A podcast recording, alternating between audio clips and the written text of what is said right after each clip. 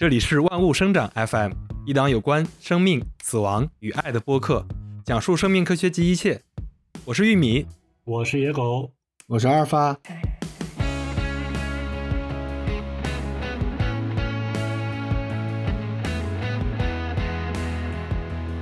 感觉我们今天又回到了第一期录制的时候，因为我们好久没有这个远程录音了，我们又打开了这个腾讯会议，我们用这个五四三二一数开始，这是好久没有的这个体验了。因为我们今天下午在聊，也不是今天，我们前几天在聊，我们这期到底聊点啥？因为前面这几期内容，我觉得我们都聊了很多，可能跟热点，可能跟一些比较硬的这些科普内容相关的一些内容。我有点想聊一期稍微软一点的，然后我看了一下整个这个节点，我就看见了这个，我们是二零二二年的十一月三号发的第一期，其实到现在为止，呃，今天是十一月十四还是十几号啊？反正就是刚好过去一整年。我觉得我们做一期一周年的复盘这个事儿还是挺有意义的。我今天下午跟野哥、跟阿尔法讲，然后两我们觉得这个事儿，呃，非常值得聊一期，或者说。我们也需要做一个阶段性的，跟我们的听众，跟我们做这档播客，给自己做一个呃，算是汇报，呃，算是复盘等等这些事儿，我觉得还是可以值得聊一聊的。对，让我想到了我们最开始说要做这个播客，呃，这种形式或者这个栏目的时候，然后那天晚上我不知道你俩还记不记得，就有一天晚上我俩聊到一点，我们三个聊到一点多，我依稀记得。但是我忘了是哪一晚，我记得，但是是在是在五月一的劳动节的假期的某一天晚上。哦，那那就那就更早了，相当于是我们去年五一就说了，嗯嗯，但是当时我们没说这个播客，我们当时想说我们一起做点什么。对对对对对，我那这个我还能想起来，我们当时一起看了何同学，我们觉得他做那个视频很好，很优质。然后我们三个一块儿能做点什么？不不不，我们真正你确定要做播客的时候，其实应该你这你这说的太官方了。我当时只记得我们喝了很多酒，我不记得具体说是我们看了什么同学一类的东西。对啊，当时我们喝了很多酒，在我们家聊起了，呃，我们聊起了自媒体，聊起了传播，聊起了，反正聊了很多事儿。但是我们我我一定记得在我家。我用我用我的手机投放投到那个电视上看何同学那个事儿，对，野哥说的是那一晚吗？对对对，而且这里边有一个事情我一直特别骄傲，就是我跟我很多朋友都提起来过，就是我们三个在一起，哪怕是哪怕是弟妹不在，然后我们三个在一起聊天的时候，嗯，就是我就是我跟他们描述这个场景，就是我们会聊的话题都比较。不像是三个男生在一块聊的东西，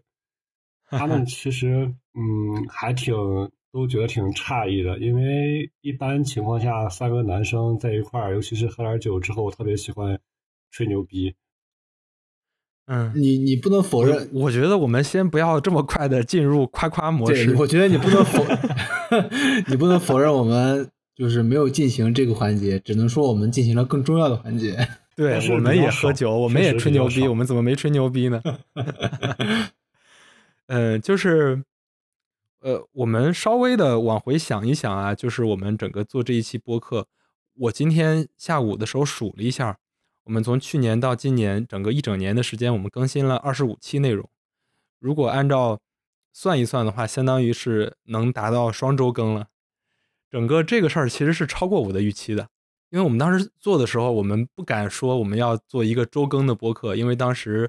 我们三个都有工作或者都有学业，整个还是挺忙的。主要是主要是你俩比较给力，我我主要是拖更了很多期。哦，不是，我说你知道，就是这一年过来不知道吗？啊，没有，我知道，因因因为我因为我各种问题嘛，就是。什么毕业呀，什么毕业完找工作呀，什么什么出国呀，这种各种问题拖了好多好多期。不用不用说的这么委婉，其实就是懒 啊，不是懒，真不是懒，是因为是因为心里有事儿。就是怎么说呢？就是我就觉得，呃，我我就觉得就是当时想做这个事儿，然后到到现在这一年过去，往回看，其实好多时候还挺感慨的。那我们这一期，我们就当成一期复盘式的，我们当成一期这种自己我们三个主播回顾式的聊一期。我还是当这个 co-host，我还是当这个主持人，我我来问一些问题吧，我们三个分别作答，然后中间随时打断。好呀，我先问一个非常官方的，就是可能刚才野哥回的也是跟这个问题相关的，就是很简单，做播客这一年有什么感悟？我我是不是像一个那种呃，就是不太优秀的记者问一个人，就是问一个太假大空的问题了？是这个问题有点大。要不然我先说一个吧，行，就是因为我在想这个问题的时候，我在想这个问题的时候，其实我也在思考，如果这个问题问我，我会怎么回答？我从自己，我从我自己要回答这个问题，我其实还中间要牵涉到我整个对我工作、对我生活、对我呃各种各样事儿的一个理解上的一个变化。我从去年开始做这档播客，然后到现在，其实我有很大的变化，就是我工作有变化。我去年还在一个互联网大厂，然后在那里。呃，做一颗越来越紧的螺丝钉，可能自己感觉越来越重要的螺丝钉。然后到现在为止，我也离开了那个工作，然后我现在全身心的投入来做播客这个事儿。我觉得这可能是我最大的一个变化。我从中，我觉得我刚才问的问题是有什么感悟？我觉得这个感悟对我来说最大的是，我觉得我对生活的理解不一样了。我从播客里边看到了跟当下主流语境不一样的。一群人，呃，一圈人，或者说一大部分人。哎呀，我这个这这句话组织的不太好啊。我还能想起来前几天有个听友在那个呃评论区留言说，这个玉米作为主播，语言组织能力也太差了。主要是因为你说的太多了。对，然后我我看到之后，呃，其实有点汗颜。就是我有时候自己在剪的时候，我也会看到。就是我有时候会结巴，有时候会就是说的吭吭哧哧的，然后有的前言不搭后语的，我确实会有点汗颜。但是就像我接着刚才话说，就是我觉得我从播客里边看到了挺不一样的生活方式，就包括我现在在做这个转变。你要问我很确定吗？我其实也没有那么确定，没有那么确定它能给我带来什么。但是它给我带来了一个非常大的确定，就是我做个这个事儿，我是投入的，我是开心的。就比如说。这一个多月以来，全身心的投入这个事儿，我肯定是要比工作的时候要更忙的，就是物理上的更忙，生理上的更忙。我每天坐在我这个位置，可能会比以前坐在工位上的时间还要久。哦，当然，这样的更忙也并不影响。我觉得我现在是一个自由的，我现在是一个更快乐、更轻松、更 chill，用那个网络词叫更松弛的状态。我觉得这可能是我挺重要或者说挺大的一个变化。我我把这个当成我回答感悟这个题的问题答答案吧。来，赶紧你们接着。野野狗先说，你先，你你先，你先，你先。我还得你俩还飞起来了，我还得思考一会儿。我觉得我最大的感悟是，因为在此之前，我其实自己会听一些。但是我听的不是播客啊，我听的更像是更像是那种有声书类的节目，或者有声书或者故事类的节目更多一些。然后我之前也在做一些自媒体嘛，然后也没想到自己会做这个，因为本身我是一个比较呃，就是不太标准的爱人。其实我不太喜欢嗯表达。他说的不是那个 lover。他说的是爱人，爱人，对，就是那个。哎，其实我非常不擅长，不擅长在就是公开表达吧。就是不管是上学的时候，还是说后来工作的时候，这个一直是我自己的一个短板吧。然后在开始做这个播客，包括这一年当中的好多节目里边，我可能也没有充当像玉米啊、像阿尔法这样。充当一个主讲人的角色，我觉得我更像是一个倾听者或者是一个捧哏的角色，我自己的定位啊。然后，呃，我我做了这二十多期之后吧，然后就觉得如果没有这个，如果没有这样一个形式，然后你说我去录个视频呀，或者是这些东西，我可能会更不太敢去表达自己的一些想法，然后。呃，虽然像刚才玉米说的，特别是最近这段时间吧，就可能他他专职来做了之后，其实给我带来的压力是很大的，因为我这段时间刚好 工作也比较忙，然后每是的天每天也也在想着这个事情吧，然后也在去做这个嗯事情。不是，但是打打断一下，你你是主动忽略了我的感受是吗？主动忽略你的感受啥意思？对，就是你在说，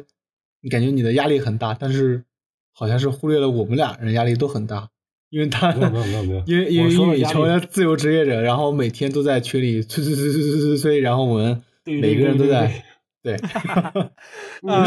这把我的人设给打破了，因为我一直说播客是 no push 的内，就 no push 的内容，然后完了之后，我结果在我们的群里，我一直是一个 push 者，对，没有啊，每 push 每 push push，其实每天都在群里，就是就是玉米在说，哎，我今天去找你们做这个选题吧，我做那个选题吧，找你选题吧，然后或者是每天就是，哎，我们去这个地方录音吧，你来我家录音吧点是你。没参与呀，你是只看了这个过程，我是不是不是参与了呀。是因为我我因为我因为我每天只有在固定的时间点我才会看这个群，然后我就发现今天聊了这么多。就是虽然身体上会比较劳累吧，但是我我自己心里边还是挺，就是就也不能说挺开心的啊，就说挺开心的会比较装逼。其实就觉得还行，因为嗯我现在是自己一个人嘛，就就是我觉得这是一个就做播客或者说做任何形式的自媒体，它都是一个让你输入知识的一个过程。虽然我表达的可能不太好，但是我自己确实在看一些东西，它这个是让你不断学习的一个过程。如果没有这个事情，那我我的呃叫叫业余生活就会很简单，要么就追剧，什么赘婿啊、庆余年啊、甄嬛传呀，都看了不知道多少遍了。然后要么就打游戏，但是他有了这个事情之后，虽然很多时候会，我会啊，就是我会故意逃避一些知识点，就比如说我觉得这个事情阿尔法比较擅长，然后我就会疯狂的在群里边 diss 他，然后让他讲。如果我觉得这个玉米比较擅长，我就让玉米讲。然后这样从本质上来讲，是我自己不太愿意去看这些东西，或者说我不太想不太想去组织这个发言，但是你还是会看，就是可能嗯。你俩总结完了之后，你俩讲出来这些，我就是你肯定是要认真听的，就是就是这也是在一个学习的过程。然后我可能觉得这个是我到现在最大的一个感悟，至少虽然我们也没有说特别的出色，或者是特别的受欢迎吧，然后，但是我觉得对我个人而言啊，就是我觉得目前这样的一个结果还是比较开心和欣慰的吧。哈 哈我觉得野哥刚才说的特别好，其实这也是我们当时我们三个聊做这一档播客的时候，呃，一个初衷之一。我们说我们要做一个表达者的前提是你先是一个输入者，你需要先输入、输入、输入，你可能才能输出嘛。我我就不做这个总结了，赶紧阿尔法。呃，就是野哥说的时间太长了，我已经忘了问题是什么。能麻烦你再说一遍吗？我们做播客这一年，你有什么感悟？啊你就是没认真听，啥的锅又甩到我头上。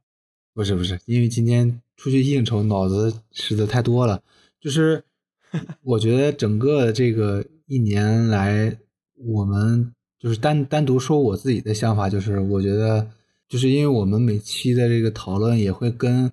就是大家一起互动嘛，然后也我们也有粉丝群，然后也会就是一起去讨论一些事情，然后发现就是其实大众就是每每一个观众，可能你不知道某一个听众他们知道的这个范围其实是远超于我们的这个所想象的，其实就是整个一年来看，我觉得我们自己的这个扎实的这个基础其实是是被攻破的一个状态，就是我们需要学更多的东西，然后我们需要去做更多的这种事情的这种理解，然后我们才能去跟大家去输出更好的、更正确的知识。然后我其实，嗯，对于我自己来说，我觉得是我们目前的知识是不够用的，反正我自己是这样。就是我觉得可，能很刚才一样。就是可能是很多的这种这种知识，就是我我我输出了，但是我可能我输出的只代表我自己的意见或者我自己的观点，但是可能很多的事情其实是两面性的，就是我们无法去用一个人的观点去代表整个的这种科学界的这种态度也好，还是这种正确观也好，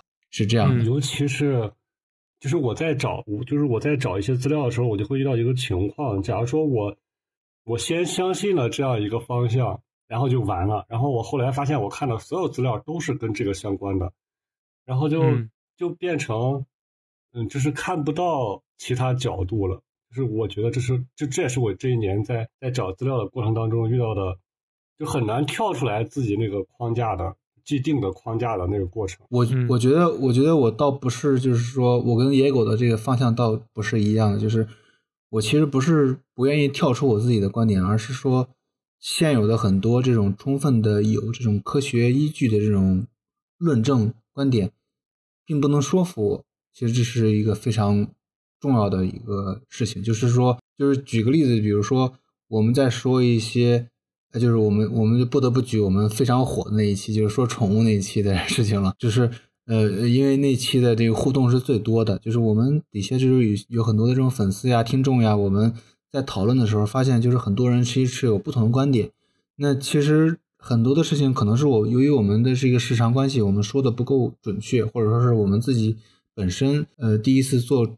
做这种播客，我们说的事情不够那么精确，不够全面。然后导致了很多歧义，或者导致了很多我们无法跟听众去共情的一点，然后就会有很多的这种反对的声音，或者说是一些呃讨论的声音在里面，然后我们就需要花费更多的时间以及更多的精力去在这个播客上面，当然这也是值得的。然后我们需要去去去跟大家去解释更多的这种更科学的这种这种基础方面也好啊，理论方面也好的这种事情。当然，这是这只是我自己的这种一想法。其实刚才我觉得阿尔法跟跟野哥讲了，其实是同一个点，就是我们在自己在输出的这个过过程中，你就会发现你自己认知的这个边界，同时也在扩大。你在扩大的时候，我一直能记得我们大学的时候，当时谁跟我们讲一句话，就是知道自己不知道，然后知道自己知道，然后怎么着怎么着，那那一套逻辑，我觉得还是适用的。好啊，刚才阿尔法他已经聊到了我们哪一期节目。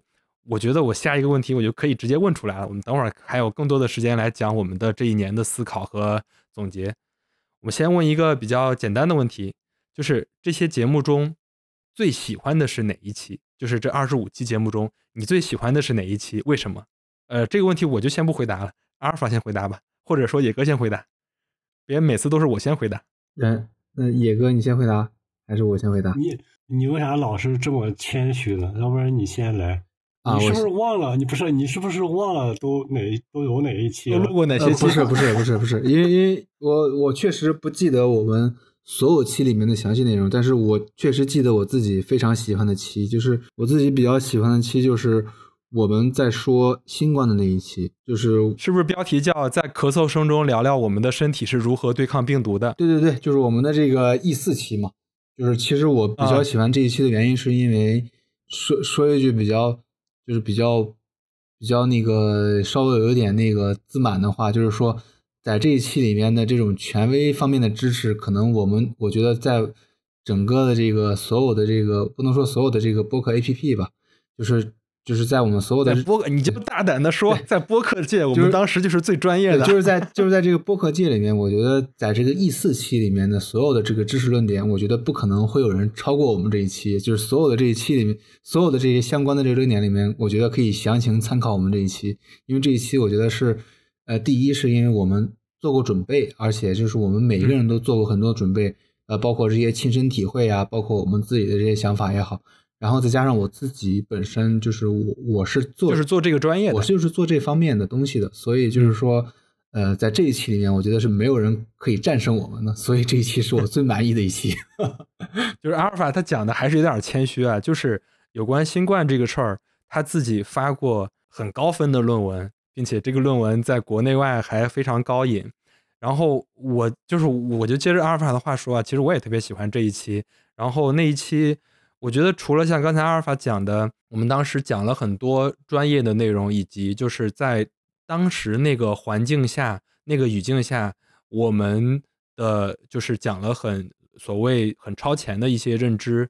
其实我们那期真的效果很好，在小宇宙效果很好。我们在其他平台，嗯，QQ 音乐、网易云音乐，然后包括其他的一些那个，包括那个呃苹果播播客，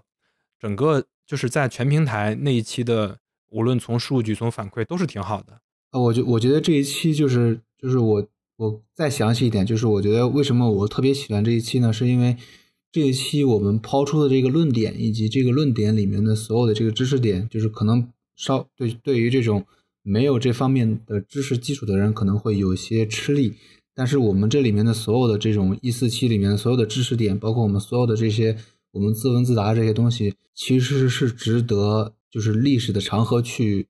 验证的，就是因为，因为，因为，因为我说一句不好听的话，就是说，新冠，呃，这三四年来说，就是很多的这些理论是会被推翻的，就是是的，最从最初的我们相信的某一点，然后到最后我们去讨论呀，我们去认识的某一点，其实是会有这种类似于偏差的这种方向的东西。但是在我们这一期里面的所有的这些论点，就是因为我非常熟悉这一期里面的所有的论点以及里面所有的这种知识点都是。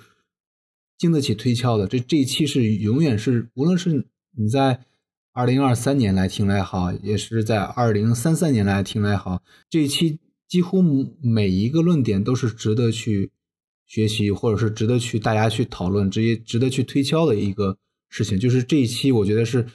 呃一个类似于这种永远的课本知识点的一期，就是所以我特别的喜欢这一期。我觉得这有点推销过度了，并且我们这也不是在讲一个 课本上的理论。对，其实我喜欢那一期还有一个点，是因为我觉得我们中间是有人文关怀在的。我们的人文关怀就是我们仨都还在，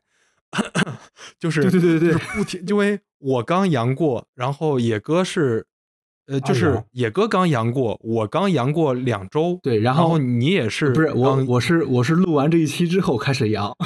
对对对，你是录完这期之后开始阳，就是你是就是你是那一期还不太咳嗽，但是我是刚难受完，然后野哥也是，对我觉得我们当时在咳嗽在新冠阳过之后那个难受这个事儿上，跟全国人民也是共情的，对，而且而且我觉得就是我在就是我们在一四期。里面讨论了很多的这种知识点也好，讨论的这些防护措施，或者说我们如何去对抗病毒也好，这些东西其实是不仅仅局限于这个新冠病毒的，就是很多点其实是普世的，就是我们在对抗其他的病原微生物的时候，其实是可以用类似的手段去进行的。所以这期就是所有的期里面我最喜欢这一期。那我接下来野哥你先说还是我先说？你先说。我先说啊，其实我最喜欢的一期是我们的第一期，就是 E 一期，就是我们聊人类起源那一期。哦，嗯，我还能想到那一期，那期我们做了非常充分的准备，我们当时的文字稿大概有我们三个人加起来可能有上万字，当然可能是有些是没有整理的文字啊。我倒不是对我们当时准备的很充分这个事儿喜欢，而是我们最后聊的观点的碰撞上，就是那一期。我们三个人是一个，我们不持有立场，但是我们的观点是碰撞的。我非常享受那种那种碰撞。我还记得我们聊，我说我我我说我不喜欢《人类起源》那本书，呃，不是不是《人类起源》，就《人类简史》那本书。然后我们聊到了付巧妹研究员，我们聊到了那些，就是其实我们的那些祖先们，他们怎么来经历，就是把我们带成了现在整个这个样子。我我想那一期。特别符合我们当时聊这档节目的这个主题。我们不限于医疗健康，我们不限于生物学，我们不限于农学，我们不限于微生物学、免疫学，呃，然后各种各样的某一个学科，我们就叫生命科学。我现在想想那一期我们录的还是挺好的，虽然我们的录音设备、我们的整个这个声音都比较稚嫩。但是那一期我们聊的事儿还是挺有意思的。对，呃，野哥不是我到现在都想再加更一期，就是我觉得我们当时挖了坑，确实还没有填上哦，好多 好多其实都没填。然后，嗯，包括就是后来录的录的第一期吧，就是一一这一期，我就是觉得有一些观点，还有一些想法，它并没有完全的表达出来。就是那个时候的我可能。插不上话，明白。那期我们我我们聊了时间不短，但是我就是确实，你想想，我们讲那么宏大一个话题，包括我们想，呃，我我们记着那一期，我们还想聊为什么达尔文这个人他是一个，就是他不是一个完全被历史正非常正面评价的一个人。嗯，当然他他很多那些著作很多功绩还是值得肯定的。就我们当时也抛出这些话题，但是我们都没有很细的聊透。嗯，就是我虽然不是学这个叫叫叫什么物种进化呀、演化呀咱们这种你咋不算？你算学这个的？就是你你你太是学这个们其实了大学的大学的哦专业就是就是咱们大学最主要学的就是生物嘛，就是你比我还太那个了，行吗？你们你们俩都是就就是专门学这个，因为你们俩不学病，你们俩只学这个物种。对。但是我对这个事情真的超级感兴趣，我还买了他那个《物种起源》，嗯，啊虽然也、达尔虽然文的吗到现在也没看完，没事，那插图版的。那你可以等我下次，那你可以等我下次去北京把这本书给我，让我带走。这是我为数不多的买过两本书之一，我说一个叫叫什么《数理化演绎》还是叫啥？我说真的，你到时候可以、哦可以把这本书给我，然后然后然后让我带走那本书，因为因为这本书就是在国外是是是英文的，就是可能看起来比较吃力，但是中文会看起来比较简单。没事我相信你看英文更好。对，野哥呢？你你最喜欢哪一期？也是一我其一是吗实也比？较喜欢一一，哎，你你知道你知道有一个点在哪儿吗？就是嗯，其实我也是非常喜欢一一的，但是我觉得就是我跟你们的想法是一样的，就是我觉得一一这个这个节目呢，就是说有很多坑我们没去完善。就是我，嗯。当你问我，就是当当玉米问我说最喜欢哪一期的时候，其实我脑子里的下意识是觉得我就是我们录的哪一期最无懈可击，就是我那、那哦。我只能想到 E 四，就是呃，对你你说的这个观点我是认同的，并且你你现在就是你说这个，你还是站在一个科研的角度，就是比如说，其实如果站在传播的角度，很多无懈可击的这些内容不一定能传播的好，但是对对对我们那一期确实传播的还不错。对对对对，是这样的。就是如果说撇开这个传播的角度来说，撇开这个呃这个观点的这种这种这种科学性也也好，正确性也好的话，我我也是，就是我最喜欢的也是一一期，因为一一期我们做了非常多多的准备吧，就是非常多方面的准备，就是因为我们每一期其实都做了非常多的准备，只是说是就是一一期的这种我们三个人的这种角度是是完全不同的，只能这样说。嗯，而且一直到现在，我都觉得，呃，就是我在没事的时候还是会看一些，就是关于一些神话呀、传说呀，它其中之间的这种共性，倒不是说它神话一定是假的或者怎么着嘛，就它这些共性，包括那些重大的历史事件，然后它对整个人类文明，就是我们老说它是属于社会学的范畴的那些东西，就它对整个人的发展啊，包括不同的区域的环境气候，然后对整个这个区域人类人的一些性格造成的一些潜意识里边的影响，就是这些话题，我其实一直挺感兴趣的。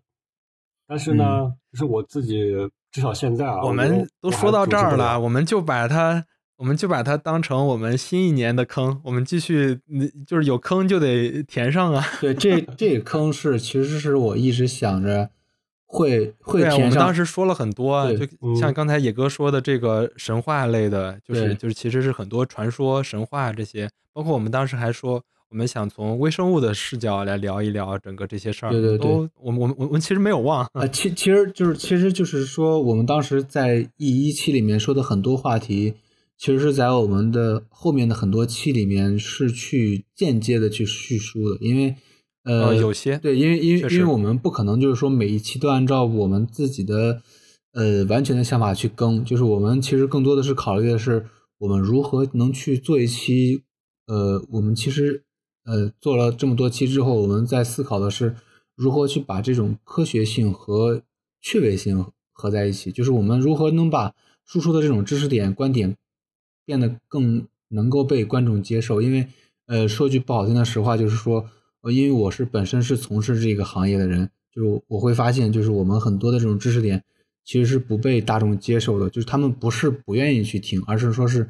可能刚开头就大家都觉得没有趣，我我我听不下、嗯，听不下去，就是他可能这个观点还挺有价值，但是他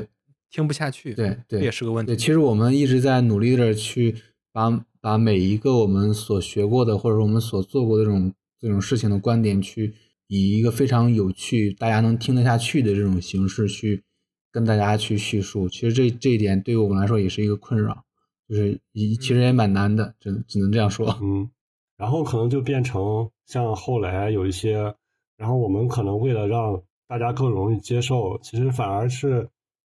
也不能说违背了吧，就是跟我们最开始想表达的东西，它是有一些偏差的。嗯嗯，就是有时候并不并且它是一个成长的过程。对而且有时候并不是说我们没有想的很全面，而是我们一直在舍弃一些东西。就我们三个有时候也会争论，就是我嗯这一个，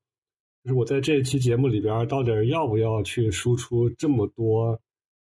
的内容？这样的话，听众听起来会不会很累？啥啥，就会会想这些问题。然后就我我就觉得，当我们在思考这些问题的时候，其实已经有点违背我们的初衷了。呃，知识点的输出其实是一个我们非常重要的一个核心价值啊，这是无可就是无可违背的。就是，但是其实我们更重要的点是在于，我们也想着能够让很多的这种听众能以一种非常呃轻松的方式认识我们，而不是说跟上课一样，就像玉米刚才说的，跟上课一样，我们坐在这儿就在在听你，就是这个这期播客跟上课一样，那就其实没有太大的区别，就没有没有太大的意思。其实，嗯，我再多说一期啊，就是我还挺喜欢一期，其实也是就是从各种各方面的反馈来说挺好的一期，是那个呃，就第三期，就是学历高选择就多，一个生物博士的毕业选择那一期。嗯那一期我我就稍微说一句，就是我觉得那一期的评论区和其他平台的评论区，包括后来在 B 站上，还有是在哪个平台上，就是有评论区真的有学生，就是他可能就是一个呃生命科学相关的某一个专业的，可能是硕士生，可能是本科生，然后他给出一些他自己的反馈，无论是觉得我们说的对也好，还是说觉得就是对他有一些帮助，或者说给出一些他的思考，我我觉得那一期也挺有意思的，有这样的反馈。下一个问题跟这个问题相关，就是这些节目中我们最不喜欢哪一期？那这个只那只那我们那我们能自己说吗？我觉得都还行。不是我们，就是从主播的角度来说嘛，那那就玉米先说吧不喜欢，就就是就是觉得哪期做的最不好，觉得哪期做的最就是就反正就各各种各样的都可以。那就玉米先说吧。我我先说呀，啊我先说的话就是 ChatGPT 那一期，啊是二零二三年三月二十二号发布的 ChatGPT 那一期，啊标题叫 ChatGPT 恐慌迷思，我们为什么那么害怕被取代？啊那一期是我跟野哥聊的，就是应该阿尔法当时应该比较忙，没有参与。呃，我觉得那一期我整体来讲，我更就是从我的，其实我我我觉得是我的问题。为什为什么我那么不喜欢，或者说我我觉得有问题，是因为我觉得我当时很功利，因为当时确实 OpenAI 把 ChatGPT 发布之后，所有国内的、国内国外的人都为之惊叹。我觉得我们作为一档播客，我们应该，我们理应聊一聊这个事儿，并且我我也看到了很多跟生命科学相关的和 AI 结合的一些可能，然后特别是当时，当时闫宁教授就就当时他应该是快要回国，然后他的一些研究，然后和 AI 结合怎么样？我们当时特别想聊一期这个东西，但是我为什么觉得我们那期聊的不好，或者说我我最不喜欢那一期呢？是因为我觉得我们那一期没聊透，就是怎么没聊透呢？就是我们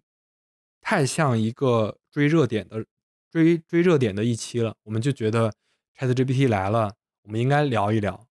但是我们往后想，包括我们最后落在被替代这个事儿，因为我们最后我我们聊的这个被替代也不是那种广义上的被替代，就那样我们就太蹭热点了。我们聊的也是一些实验人员，就是这他们能不能被取代，然后且我们最后还稍微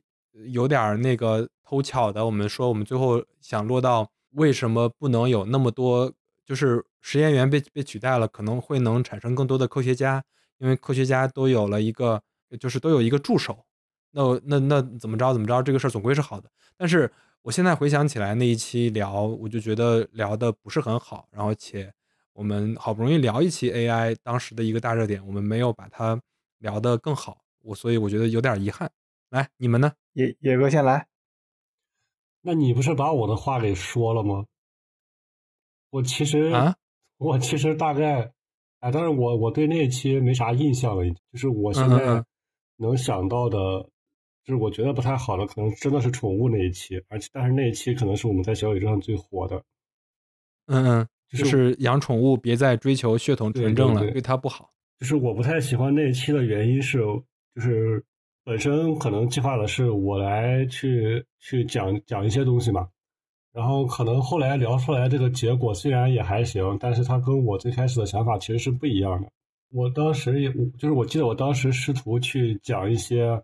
呃其他续种的，就是不只是宠物这个续种的。其实我们那期当时要聊的事儿是遗传学，动物遗传学。动物遗传学就包括了很多，包括宠物，且我们可能本本身不是想主要聊宠物的。呃，你还记得有一次你去参加那个谐星的线下，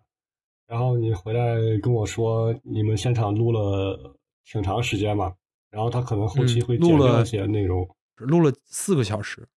对，然后我就就是其实我那天就想起来这个事情了。就是我们有时候想着，哎，我这一期可能只能剪一，就是我想剪一个小时，可能我录一个半小时就觉得差不多了，然后会导致有一些想法呀啥，他没来得及说，尤其是我，尤其是我这种，就是我跟你们，我跟你俩在聊天的时候，我确实在听，然后听着听着就忘了前边我想插啥嘴了，而且我自己还搂不回来，嗯，然后后来就感就感觉那一期他。呃，不管下边评论是好的也好，就是不好的也好吧，就是他确实，他跟我最开始想聊的那个话题是不一样的。我后来可能就觉得这一期虽然反馈还比较好，但是不太是我喜欢的那种类型吧。就是我觉得讲太，就是有一些偏，就是嗯，就是像一开始选题选的是生物育种，那一种真的不只是宠物这一种。阿尔法呢？啊，我觉得，我觉得我最，就是我我不能说，因为因为因为除了我之外录制的那些节目，我就不评论了啊。就是我只说我参与过的节目里面，我觉得就是最，我觉得我最不喜欢的，呃，一期是就是我们所说的那个，就是我们在聊那个支原体的肺炎的那种军备竞赛，就是我们在最近的这一期。就是十月份聊的这一期，呃，嗯，我我为什么会觉得就是这一期我不太喜欢呢？是因为，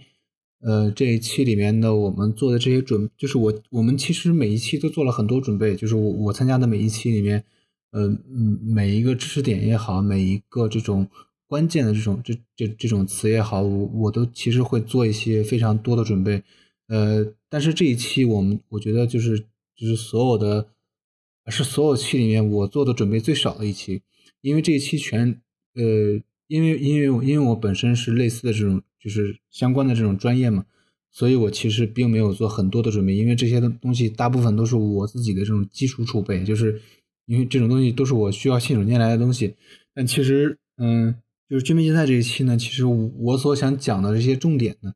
其实是呃有有些偏离的，就是我们本身想。去阐述给大家的是，呃，人类与病菌之间的呃菌灭竞赛，但是可能更多的现在在我们的这一期录录制完之后呢，它可能会去阐述出来的是，呃，类似于这种抗原抗体，然后人类的抗原抗体，然后与支原体也好，与其他的这些细菌也好之间的这种菌灭竞赛，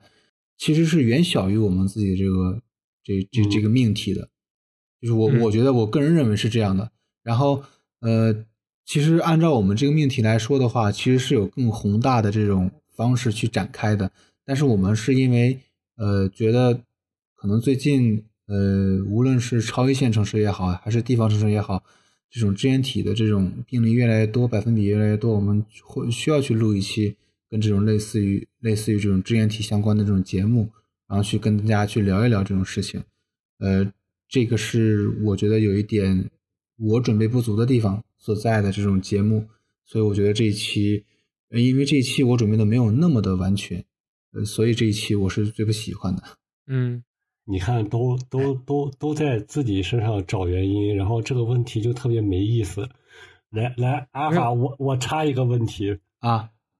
就是这里边估计得有一半你都没有参与。来，在你没有参与的参与的这些这些。期里边，然后你选一期你觉得最不好的，你就是你就是让我做大恶人是吧？没事，反正你在国外，我们也够不着你。啊，就是我我我还没出息呢，我那我更不敢说了。呃，不过不过说话说回来，我觉得我觉得所有的这种呃这种我们所有录制的这种这种这种这种节目里面，我觉得呃最就是最我最觉得嗯可能就是我最不喜欢的吧，是其实是一十七。就是那个十天速减八斤，就是那个降降糖药的那个那一期，就是那那那一期里面，其实我我觉得你们俩聊的，说实话，因为因为就是我我其实不是每一期都会完全的，就是从头听到尾，我会听重点，但是这一期我是完全的从头听到尾，就我中间没有快进，也没有去跳开也好，就我都没有去怎么着。其实我我我觉得就是说这一期里面有一个非常呃明显的问题在于。就是这一期，我看题目啊，我只能这样说，就是我看题目，我觉得你们俩在聊的是，就是这个东西它是怎么，它是为什么会火起来？就是说我们这些推广呀，这些呃公司营销呀，就是他们是如何能够把这个东西去普及给大众，然后大众知道了之后才会火起来嘛？就我觉得这个是一个非常重要的一个点。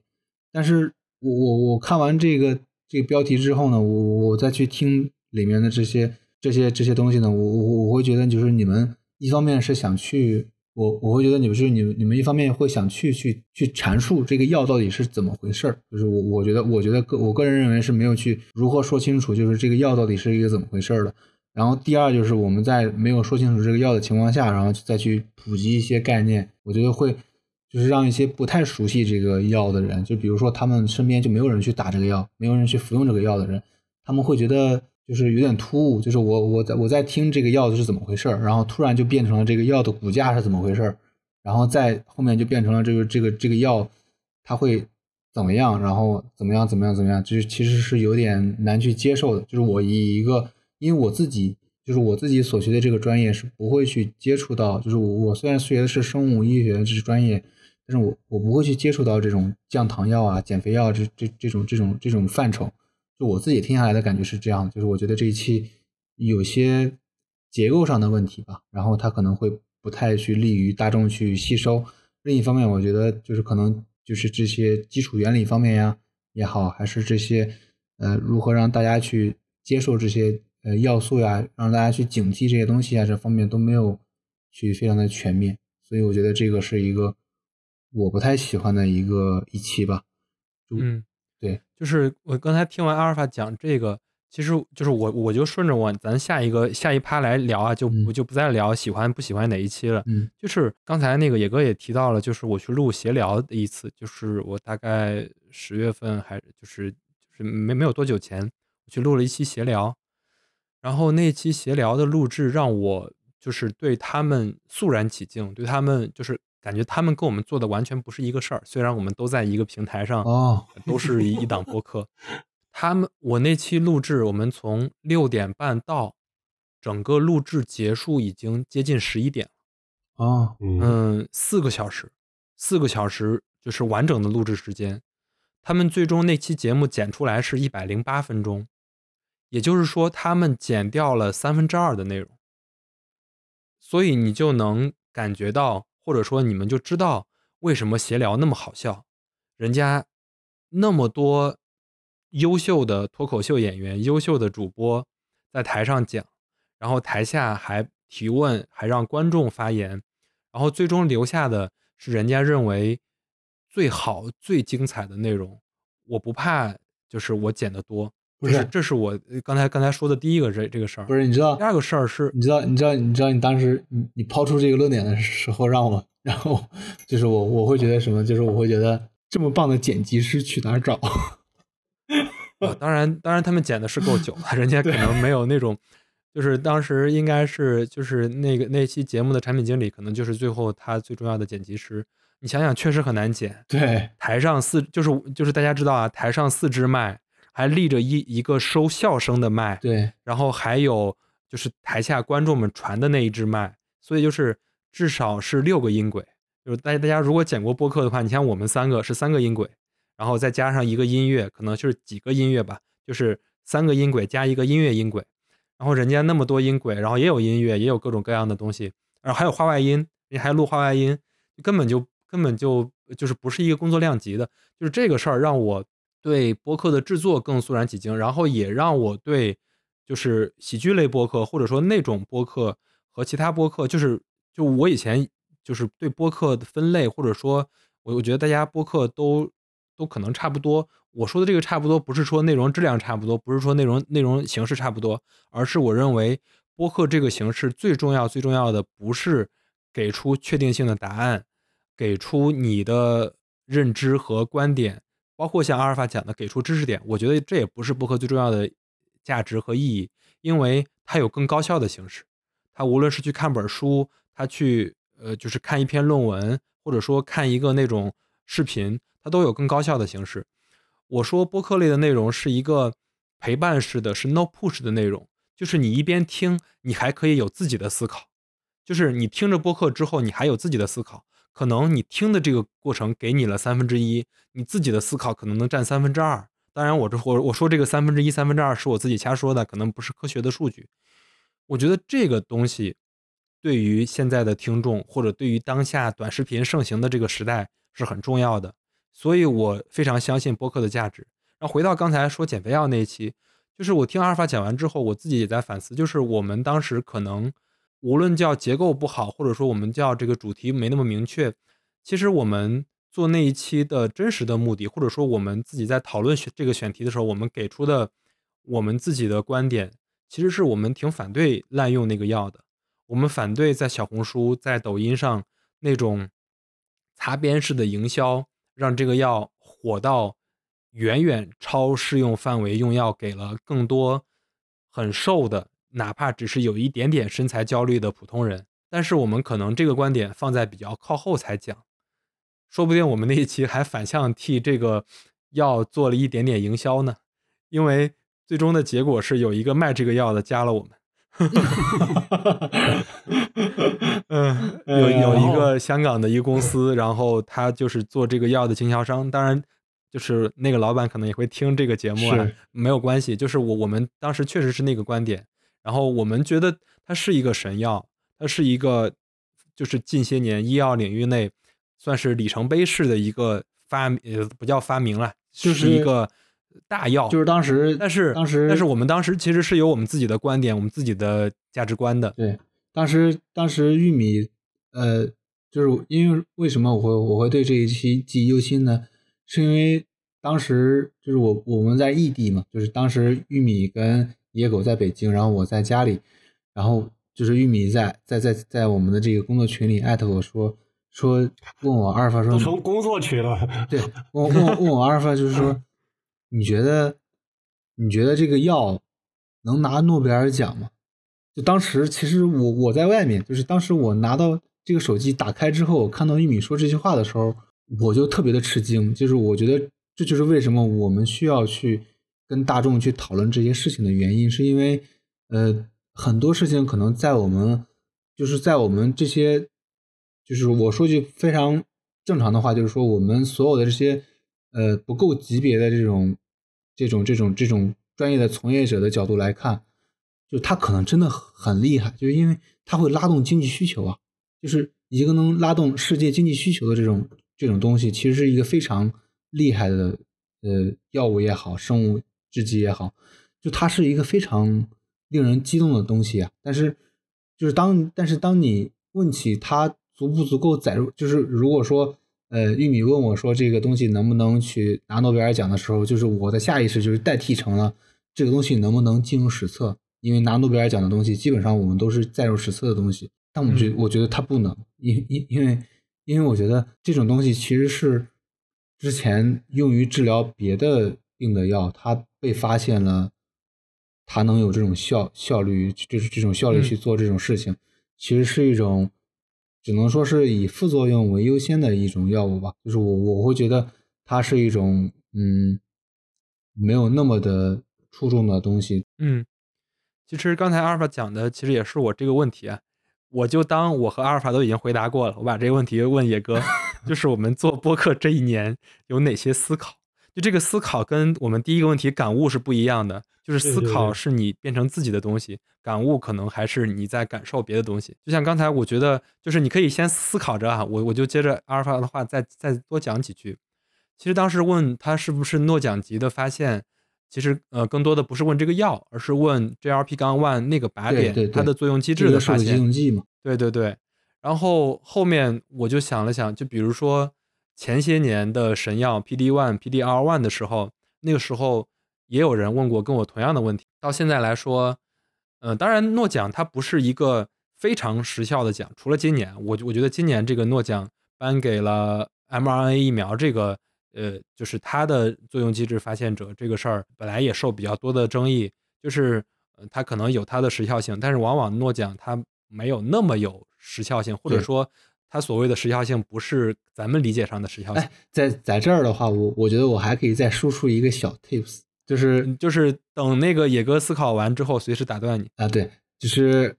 呃，就是大家所谓的这种诺奖级别呢，就是大家会觉得它是一个非常世界上最有公信力的这种，就是我我只说在生物医药领域啊，就是它是一个非常具有这个公信力的这种这种奖项。但其实呢，就是对于那些非常年轻的科学家们来说，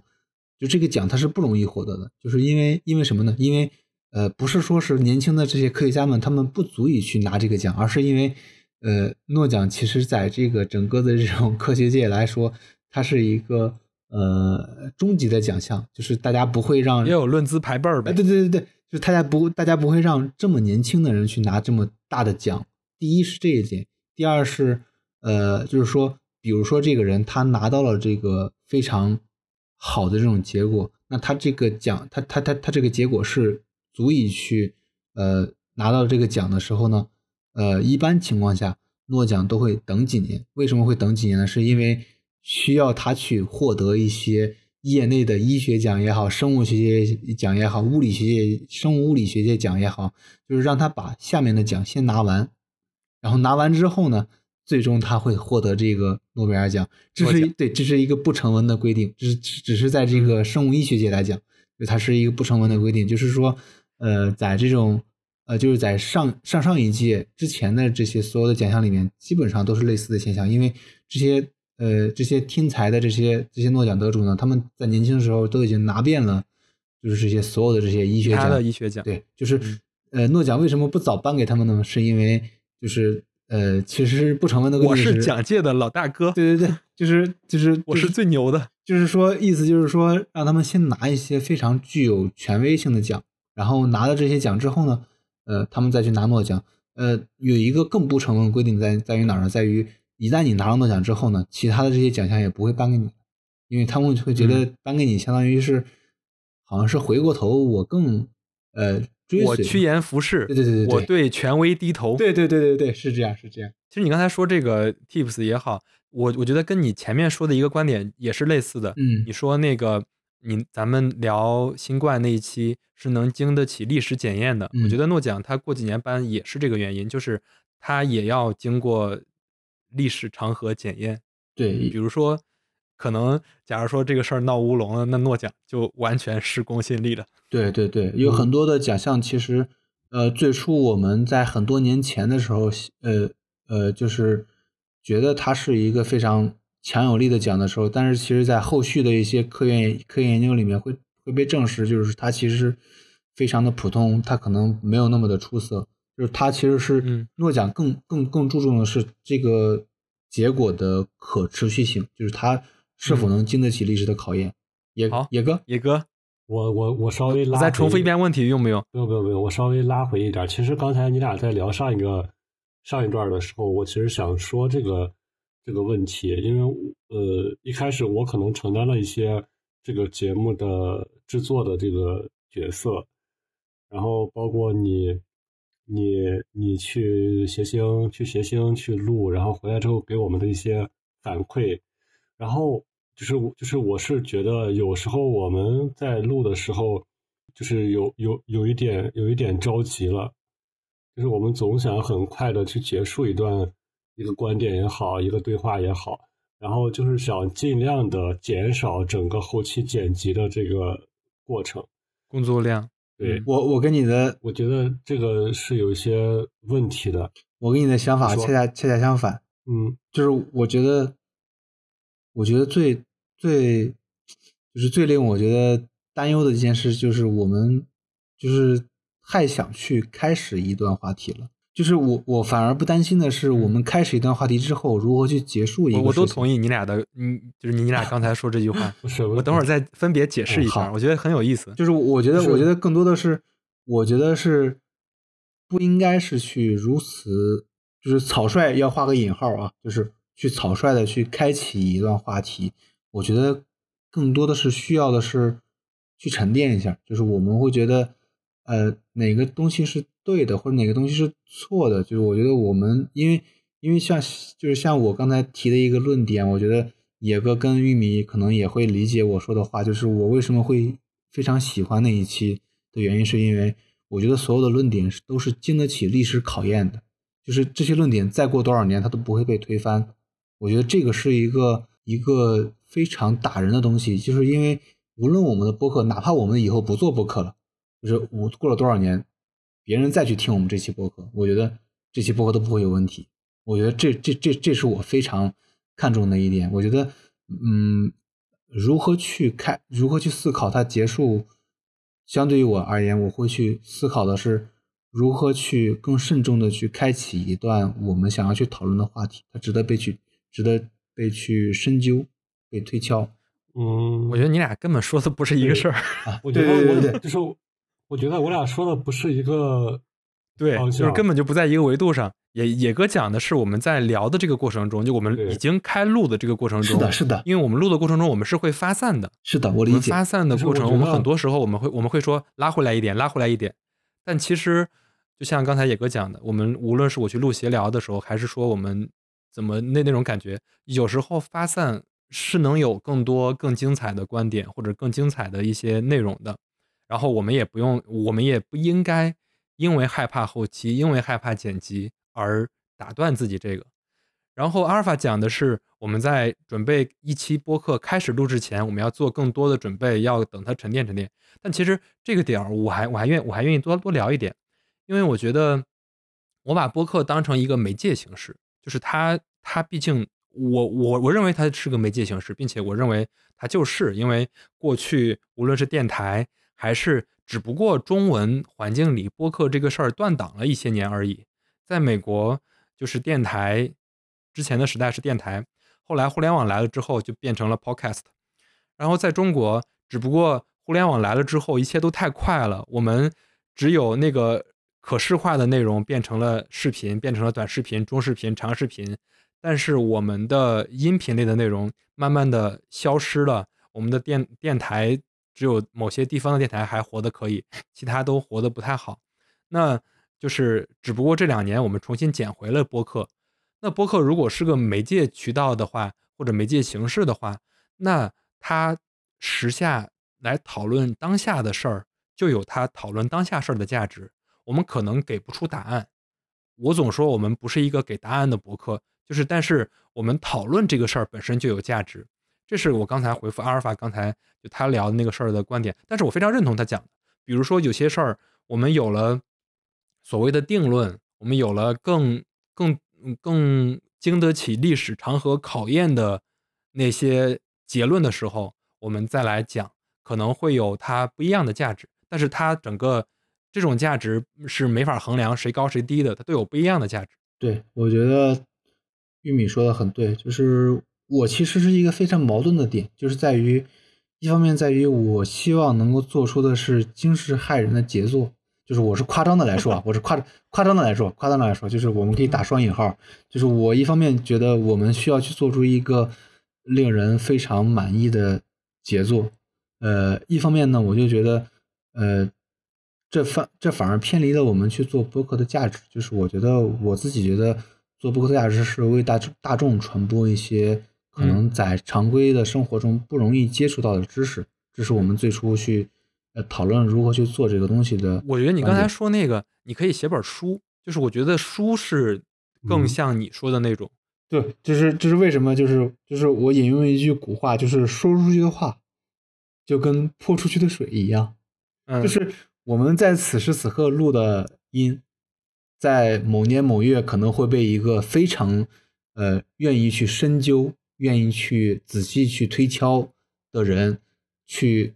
听到。那么嗯他此时此刻会觉得我们说的我们的某一期博客里面，他恰巧听到了某一期博客里面，他觉得某一期博客说的不太好，我觉得这反而是我们的没有做到充足准备的准备的一个问题。我但是呢就是你说这个，你你你你说这个，我其实嗯没有那么认同的一个呃方面是这样，就比如说现在很多人会去挖坟，就是大家知道互联网的挖坟的意思，就比如说他对对对去找去找一个人前些年的表达，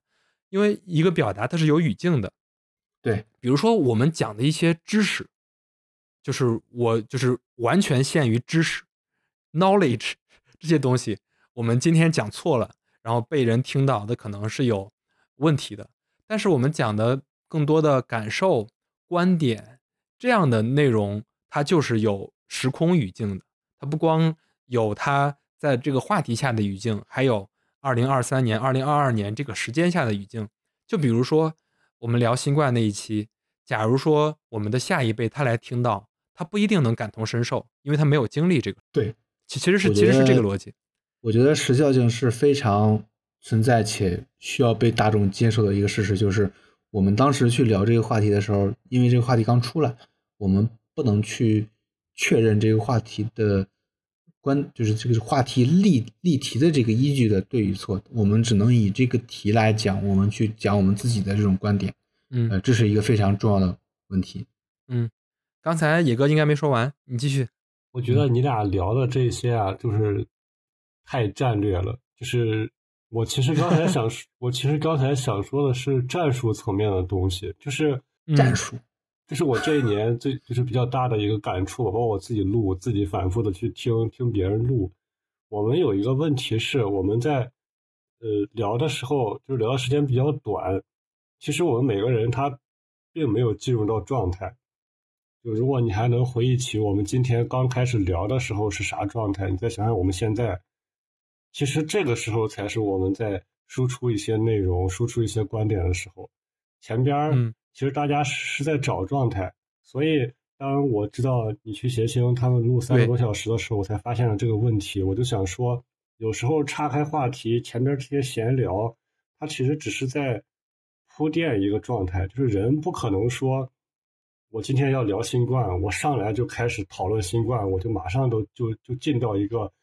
呃非常理想的状态，百分之百我能联想到各种跟新冠相关的东西。我需要一个过程去慢慢的把把人给带进去，没错，这是我最你哥说的非常对，这就是你说的话就是播客和讲课的区别。就是你讲课，你可能马上哦，这是新冠怎么着怎么着，但是我们播客是聊出来的。就是我们之前有时候就，呃，一旦我发现，可能我们聊的这些内容偏离了这个话题之后，哎，我会在我聊的过程当中就把这个问题给打断，然后直接去一强行给它拉回来。嗯其实一个我的启发啊，就是这些问题应该让后期来做，他可以通过后期手段把它给剪掉，但是聊的时候还是要尽量的顺其自然嘛，就聊到哪儿是哪儿。嗯你说的对，嗯、呃就是我我我我就插一句闲聊那一期，从他们开场到真正上线那个节目里，他们四个人在台上聊了三十分钟内容，全部剪掉了，你当时知道吗？就是三十分钟全部剪掉了。哎，你当时特别答问题了惊叹是不是也剪掉了？对我，我回答的也剪掉了，所以我特别不开心那一期。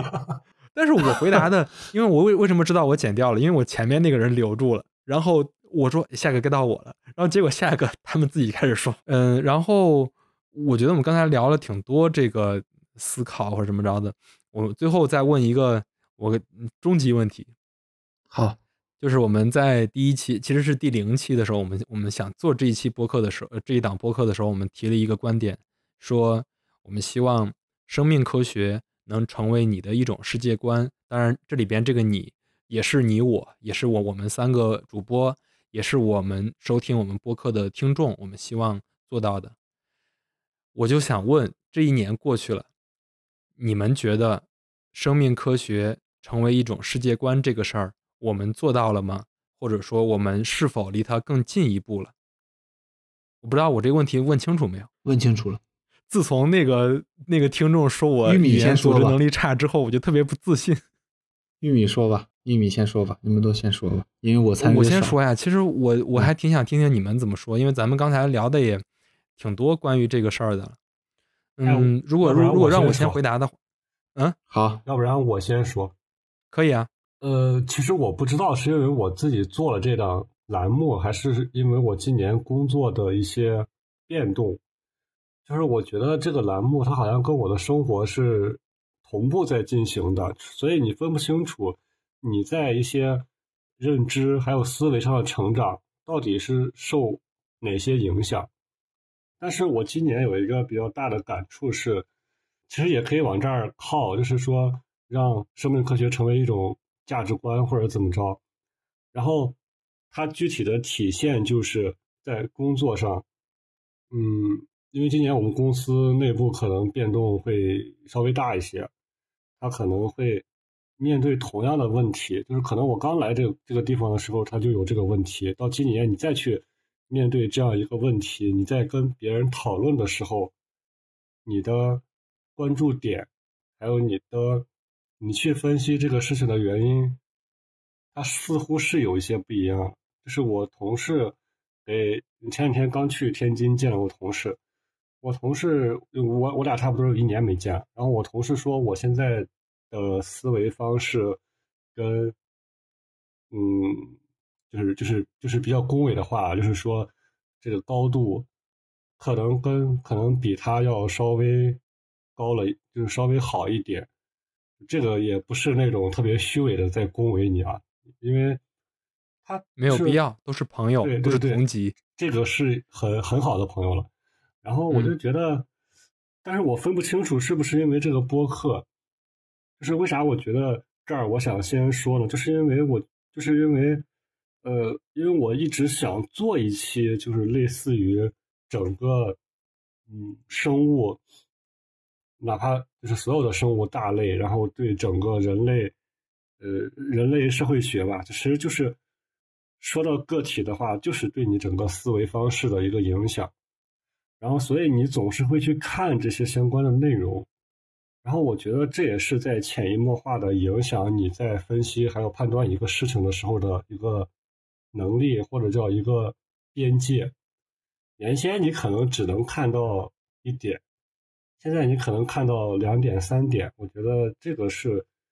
它其实这你你就是我们真正去录的这个内容，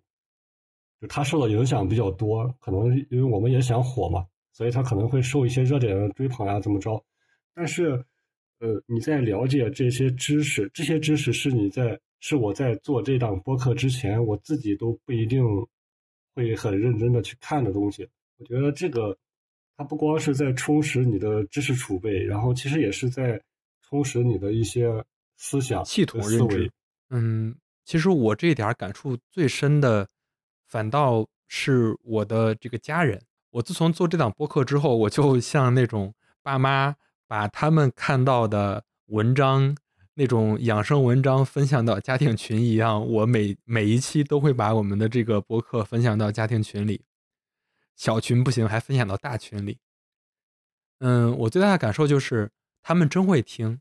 我爸妈是每一期不落的都听。然后最近他们下载了小，他们学会下载 APP 之后，他们下载了小宇宙，然后每一期还都会跟我评论。最多的评论就是他说：“哦，我终于听明白了这个事儿。”比如说我讲癌症早筛，比如说我们讲牙健康，就是我觉得这个事儿对于。他们的帮助其实没有那么大。我我怎么讲呢？比如说，我讲了甲状腺癌，讲了甲状腺结节那一期，我哪怕已经我我觉得我们已经把甲状腺相关的这些我们日常作为一个呃就是普通人能了解的事儿，我们讲的已经够清楚了。但是我妈听完之后，她还是会去就是心烦意乱，因为毕竟哥哥因为生了这个病，还是会去。关注其他的信息，还是去看其他的？呃，我自己觉得可能不是那么靠谱来源的信息。但是他潜移默化的能有一个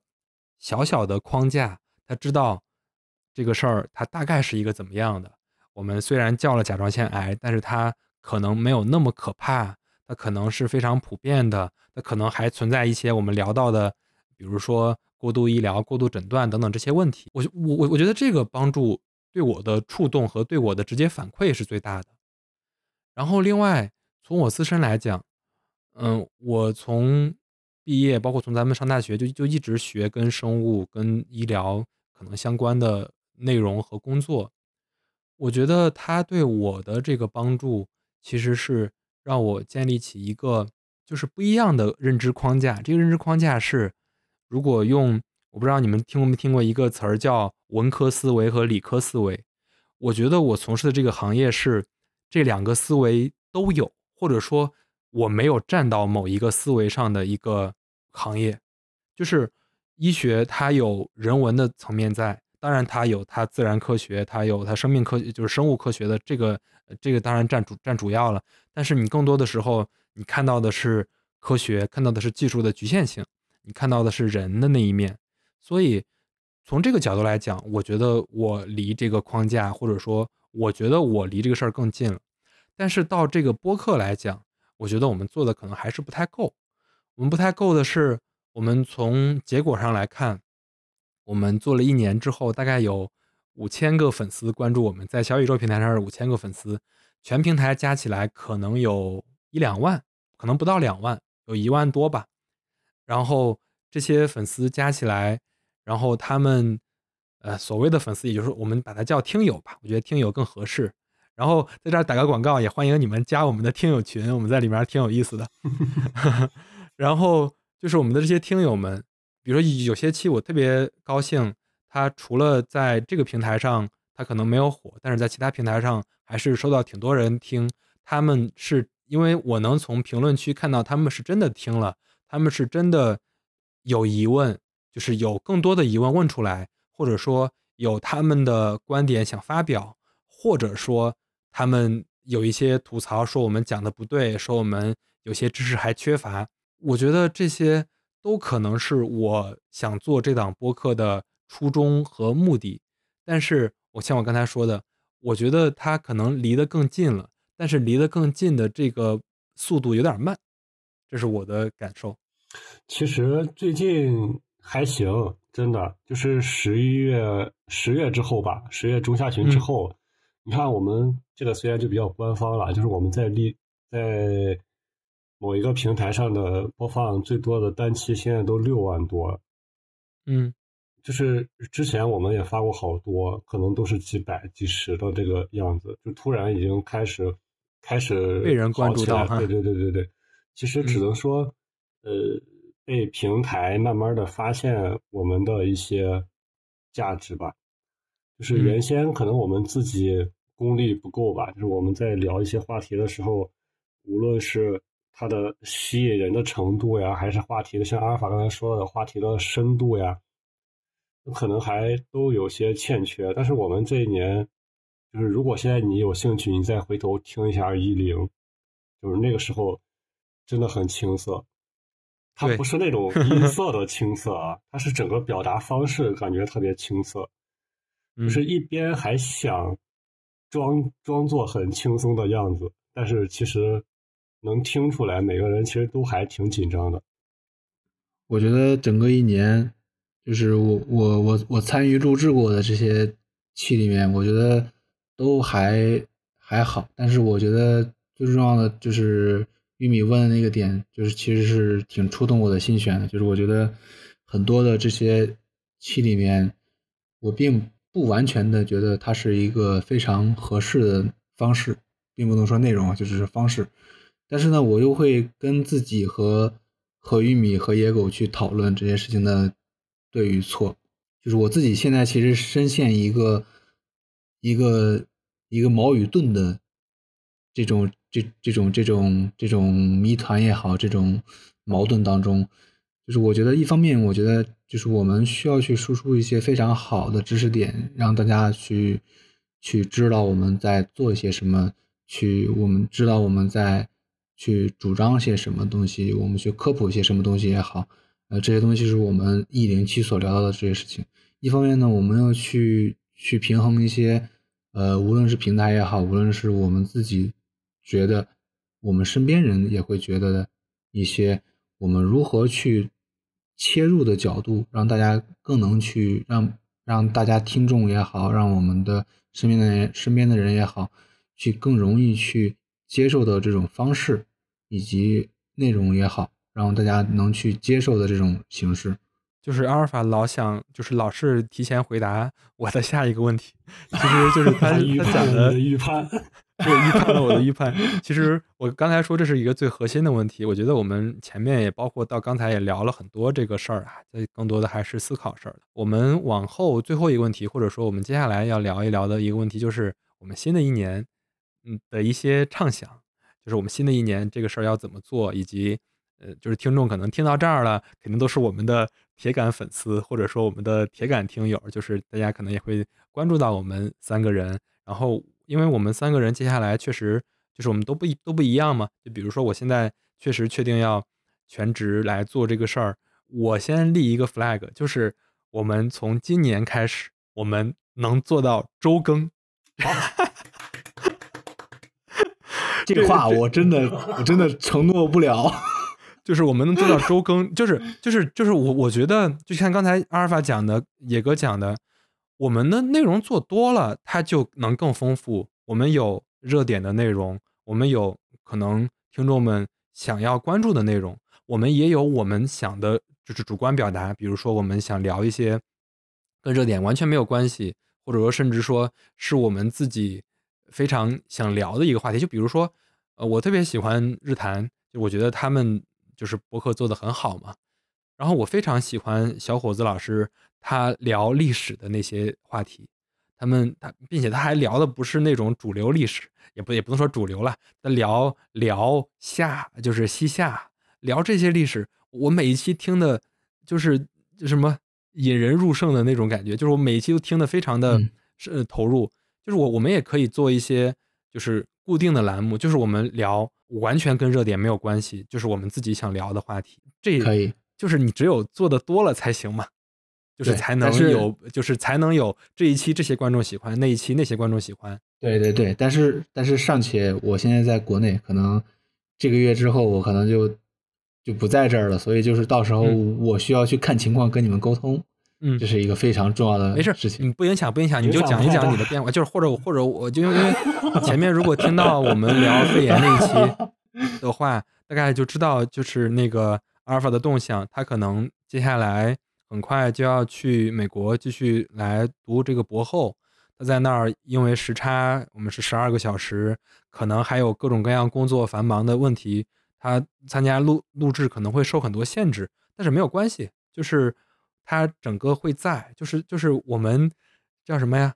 打持久战，就是就是对，就是只要我们在，就是我们整个这些事儿都是可来执行的。但是我刚才那个呃 KPI 先立下了，可能是可能是就是我自己给自己一个压力，也算是给到就是用听众来监督我自己这个压力。可以，我觉得我觉得如果说是把呃这个万物生长 FM 加上。我们就是玉米的系列 FM 算起来的话，那不只是周更了，只能这样说。不是，那的其他的不算，就是这个，就是这个，其其他的那个跟这个，它就是，毕竟整个话题是不一样的嘛。我们要把我我刚才说的是万物生长 FM 周更，也就是说明年十一月份我们来复盘的时候，我们大概应该是要做到三十六期，一共三十六期。周更不应该五十四期吗？你你加你加就你这还博士呢？你懂不懂数学？啥是周更？我的意思是加三十六期。嗯，加三十六期也不对啊。对，差不多差不多。一一年有多少周？一年有多少周？五十四周。你是不是不知道这个？一看就是没上过班，没写过周报。不是你你说什么？我没听清。我我说我问你，一年有多少周？啊，一年一年五十四到五十五吧，五十五。五十四呀，五十三，就是就按五十吧。明年这个时候我们复盘的时候，是已经更新的七十五个单集里，你最喜欢哪一期？最不喜欢哪一期？可以，我倒是觉得周更的压力其实还好，不算特别大。我也觉得，早期我们试了嘛对早期我觉得周更压力比较大，是因为那个时候你表达上特别有问题，就是我老觉得没啥说，然后我就会觉得这么着急的录也没有准备，然后也不知道说啥。然后最嗯。近可能经历了，就是我跟玉米我俩经历了一段，我们最多的时候一周录过两期还是三期，录啊，就是制作的另外一说，就是说录了两期三期，然后你突然发现，嗯，你想去表达，就从我从我的角度来看啊，就是你想去多说几句了，哎，这个我就觉得这也是一个变化，是我可能我从上大学开始，就是我跟玉米的这种呃配合吧，一直都是他在台前，我在台后那种，可能之前老觉得他在前面顶着无所谓，然后后来发现这这个这个至少这个栏目它不能是一个人一直在说嘛，让我突然想起这个这个宗师里面的一句话，一代宗师里面的一句话就是赵本山的一句话，就是一门中有人做面子，就要有人做里子。对，面子请人抽一根烟，里子就要帮忙杀一个人，然后台词是这样吗？我觉得是这样，原原话原话，真的原话。然后我还觉得我们，呃，就是就是到，因为因为我记得我们应该有两次算是比较大的争论，然后一次应该是在五月还是六月时候，今年啊，然后嗯。有一次是在前两天就说医生那个就说那个中山二院，对中山二院那个事情的时候，这几个事情算是呃算是我们意见比较大的时候，然后我就觉得，呃，正是因为你，嗯，录了很多，然后在这个过程当中能迅速的反映出来一些问题，然后才会产生这些争论。因为一般情况下，阿尔法就是那种，如果我俩达成一致，阿尔法一般心里有气也也不说。我不是不是有气不说，而是说是可能不参与录制，就是不是不是不是明哲保身的意思，是是因为我觉得可能很多时候我第一是因为我现在不在北京，然后很多的时间可能跟玉米和野狗可能凑不到一起去，然后第二是就是很多时候我觉得这个观点呢，我可能因为因为跟玉米和野狗不一样的是我在业内。就是业内的时候呢，就很多东西是不方便去第一时间去解答的，因为这个事情一旦说错的话，就是呃比业外的人更显得业余。就是这个事情，我觉得我不去表达是一种更好的方式，让大家去等到事情有一个结尾也好，有一个水落石出也好，然后去跟大家再去讨论这些事情，会有一种更新的思路。就像山外有人，天外有天一样嘛，就是也许我们在媒体上看到的事情，跟现实中不太一样呢。因为我我们实验室也出过类似的情况，我我也知道，就是说网上会怎么去议论，怎么去 aggressive 一些东西，但是真实的情况可能跟网上的情况是大相径庭的。当然，当然我不是去为了去洗脱这个，就是刚才野狗说的那些事情而去说这些事情，我只是拿我们自己实验室的这些实例。去说一些这种类型的事事情，去证明我为什么要去这样做，就是我我我为什么会这样去想，这是我的一个想法。嗯，但是至少今天能达成一个一致是周更，问题不大。对，这个事情是问题不大的。就是如果说我不在，只只能两个人录，但是我如果已经是一个非常清闲的状态，或者说我已经到达了这个大陆的彼岸的时候。是稳定下来的时候，肯定是可以达成的。就是大不了就是可能我在深夜，然后不是我我在我在早上，然后他们在深夜，然后我们就一起录呗。嗯，没有什么问题。我大家如果听，就是每一期都听我们的内容的话，大概有听过两期我的单口，一期就是那个中山二院那个，还有一期是就是讲医疗反腐的。其实那两期录的时候。大家如果听的话，都能听出来我的那个声音都不是很正常的声音。第一是我其实还没有太习惯一个人表达，就是一个人录的时候，我的状态，就是总是那种感觉，就是我没有一个讲话的对象，他那个状态是不太对的。另外一个，就那两个事儿，我都掺杂了非常高浓度的个人观点。我特别想通过一个公寓的表达出口来表达出来我的观点，特别是很很多事儿、很多人，他都是我生活中非常就是息息相关的人，或者说跟我生活非常近的人，我能看到他们的境遇、他们的情况。然后好在最后，嗯，很多时候还是不错的。无论是讲医疗反腐那一期。我认为到最后跟医生寒了医生的心啊，就是我们没有讲反腐不对啊，我只是说就是他的有某些做法，然后还是收到了一些反馈，包括留言中也能看出来很多他可能本身就是医生，然后包括最近讲这个事儿，他可能还没有一个最终的结论，但是对我在聊的时候也讲了，就是已知的一些，你叫他事实也好，还是说已知的一些信息。他到最后还是挺有意思的，就比如说我我我我说这个并不是想我回顾那两期啊，我我我说这个是说不定在这之后也能听到阿尔法和野哥的单口，就是比如说在大洋的彼岸，我们正在熟睡的时候，他可能在某一个公园里，或者说在某一个什么地方，可能也聊一聊他在国外的一些感悟。我问个问题啊，就是你在这儿啊。就是你预知的，你会是那种特别忙的那种状态。就是你去那儿做这个工作之外，你还用做其他的工作吗？众所周知的是，在美国做博士后，且是且在名校里面做这种事情的话，其实是非常忙，就是可能在夜里也会在忙。但是，就是我可以跟大家声明的一点，就是我再忙也会抽出时间跟大家一起去，呃，可能不会每一期，但是我可能会去抽出时间去跟大家去进行。呃，一些很多期的一些讨论，这个是一定会做的。嗯，就像我刚才说的，说不定可以这样，就是我和野哥给一些命题给到你，然后你就自己录，你录完之后你就单就是就相当于你单单来一期，那样也可以，可以，可以，或者说或者说把你的这个观点然后剪到里面，我我们就垫一下嘛，就说这是他昨天录的，然后但是他对这个事儿是这样看的，对对对，完全没有问题。对啊，对，这这种这个咱们都是。这就是刚才野哥讲的术层面的，我觉得也挺好的。对，对我觉得，我觉得很多的事情可能会以一种更巧妙的方式去解决，而不是像我们的一些听众反馈里面的那么那么 aggressive 的那种对那种方式去去去解决。就是因为我们生活的环境并没有那么的恶劣，就是我们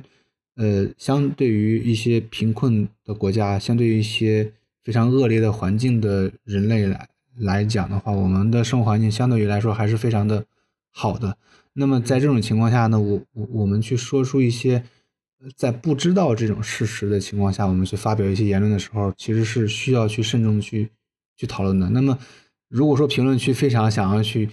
让得到我们一些非常确定的观点，就是比如说我引用一些某些评论的话，就是说我们在就是说，哎呀，我听到你们的。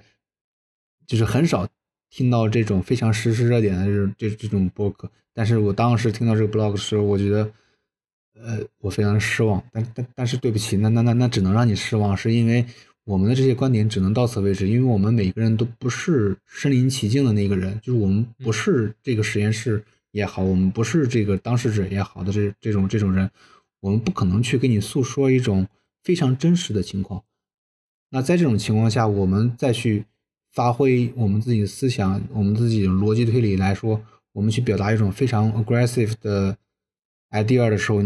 我觉得是一种非常不合适的情况。我觉，但是我觉得玉米现在表达表达的这种方式是一种非常合适的方式了。如果您再要求我们去做一些更超出、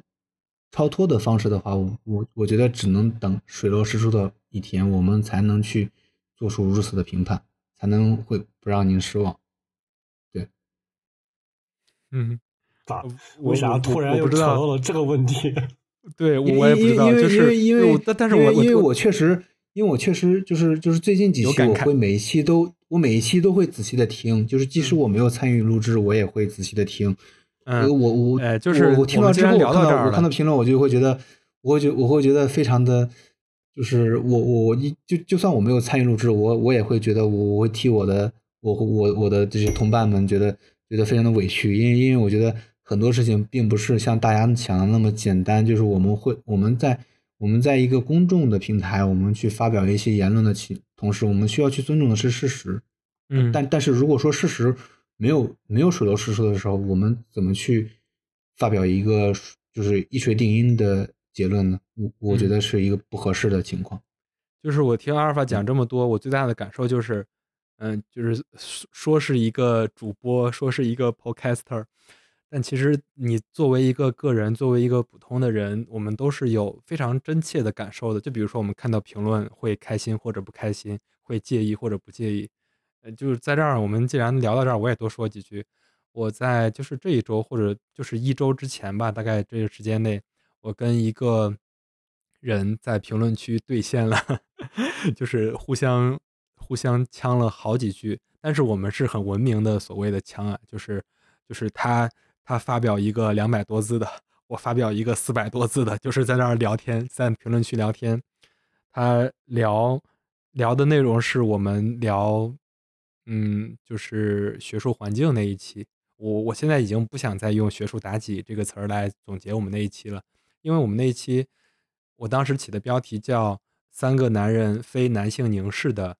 聊一聊学术妲己”。我们当时最核心、最核心，如果仔细听，或者说如果听完，或者说哎，你你我们不能要求说每一个听众都仔细听怎么着，就是你只要听的那期，你就能知道我们是一个怎么样的态度，我们对。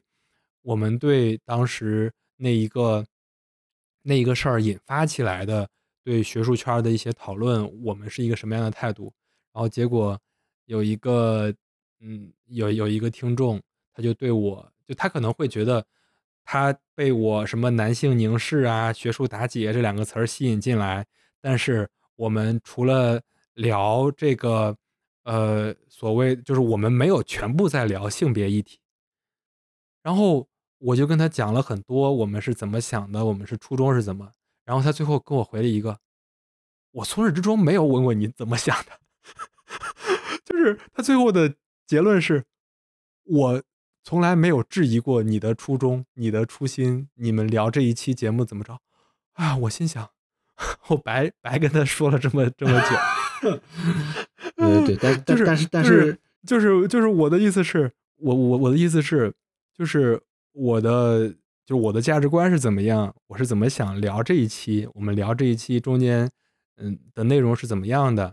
然后我不知道哪儿冒犯到他了，然后他就到最后已经就是脱离了跟我沟通的这个事儿，然后来用一些表情，用一些那种话来，算是算是就是他也在，我我我不说是挑衅，就是反正有有点有点那种感觉。但是，我觉我但是你不得不说，我我我我被他影响了，我跟他还还沟通了那么多。但我觉得，我觉得非常好的一点就是，就是有人愿意跟我们去讨论这些事情，因为我觉得，我我觉得就是我我从录第一期就是不是一零就是一一期开始，就后面的每一期，我害怕的是就是没有人去给我们做一个回应，就是其实这个世界上最怕的是就是就是你你所做的一些你认为有意义的事情。没有回音，这是一个非常恐怖的事情。那只要有听众愿意跟我们去回应，其实无论是观点是对还是错，我们都愿意跟大家去一起讨论。因为我们，呃，说白了就是我们，我们都是二三十岁的年轻人，就是不可能说每一个议题的每一个方方面面都能够做到完全的完美。呃，但是我们也特别愿意跟大家一起去交流，就是每一期啊，每一个观点呀，我觉得就是如果说有非常专业的人。呃，愿意跟我们去交流，我觉得是一个非常好的事情。就是我们一起在推进我们一零七所说的我们播客愿意去做的事情，我觉得是一个非常好的事情。我感觉你在总结，先不用总结。野哥还有什么要说的吗？我想说，新的呃，新的一年里吧，主要是呃，因为你俩可能都是相当于是健康大健康这个范畴的，可能我接触的会少一些，然后。然后今年的话，我就是想着，呃，尽量去找一些，嗯，大健康领域之外的一些方向或者是点，因为往年不是往年，过去的一年，可能好多是好多，有时候会想到，但是可能就觉得就算了。第一是也没有这么多的精力去录制，然后就想着算了。如果有有更偏健康领域的，可能就会，就是我自己也会倾向于选选选择这个方向。然后新的一年吧，因为我们大我们如果要周更的话，我可能会更，也不是更更更多啊，就是会。找一些呃健康领域之外的一些话题或者方向，像我我最开始之前聊的那些偏社会学的一些东西，然后跟大家一块儿来讨论一下。对，我觉得非常的，对啊，非常的好，我觉得完全没有问题，是因因为我们定的这个框架，它嗯完全不仅限于医疗健康，我觉得医疗健康是一个。他把生命科学讲的太小的一个事儿，嗯，就是从从那些论文的范畴就能看出来，它一点都不是这样。包括农学，包括什么各种各样的，都算生命健康的这个行业里。我我觉得很多，就是我们不要预设用户，我们的听众对这个事儿不感兴趣。可能我们总说要看到更大的世界，看到世界的边界，就是就是我们要探寻世界的边界。那我们就不要给自己设限，我们就是我我们给出的内容可能也能帮助我们的听众打开一个更大的世界。对，同意。好呀，那我觉得我们这期也差不多聊到这儿，然后到最后我们刚才聊了很多，就是也挺感谢很多听众的反馈。如果你们对我们新的一年或者说这一周年的一些反思反反馈，然后什么我们的复盘有什么任何想说的，也可以欢迎在评论区留言。然后，因为我们现在也算全平台更新了，你可以在任何一个平台更新。如果你有小宇宙的话，还是在小宇宙更新。小宇宙整个它的无论是评论还是沟通这个氛围会更好一点。嗯，然后呢，我们之前也说了，我们有听友群，你可以在小宇宙上看到我们的那些通告。然后完了之后，你可以加到我们的听友群来跟我们做一个。呃，更线下的沟通，如果我们觉得呃能有一些，就是如果我们也像其他那些大号们做成一定规模了，我们可能也会组织一些线下的活动，然后大家一起坐下来聊一聊。我们也我也很期待那一天啊！我从大学的时候就非常想做这样的事儿。怎么？你们你们是准备准备买机票飞来跟我跟我跟我 线下是吗？哦，我怎么线下？或者是或者说我我们举个 iPad，把你的不带你。对我我我们我们举一个 iPad，然后给你开个腾讯会议，你就在那个 iPad 上。好家伙！我还想插一句，就是呃，因为因为我们在录这些相关话题的时候，能够在评论区看到有会有一些很很专业的人嘛。是的，然后很专业的朋友啊，如果要是有兴趣的话，其实我们也非常的欢迎。或者我们也非常的有幸，想邀请我们几个几位听众，嗯，参与到我们呃某一某一些节目的录制吧。是的，我记得我们录那个牙健康那一期，就有一个牙医来跟我们评论，而且还是当时看到他讲的还是挺好的，他也认可我们讲的，然后他也讲了一些他自己的观点。如果有有有感兴趣的听众也乐于表达的，然后我们也可以。专门去探讨一个一期的话题或者专题，然后来专门录一期。对，我觉得我同意。好的，那我们这期就到这儿，拜拜。好的，拜拜，拜拜。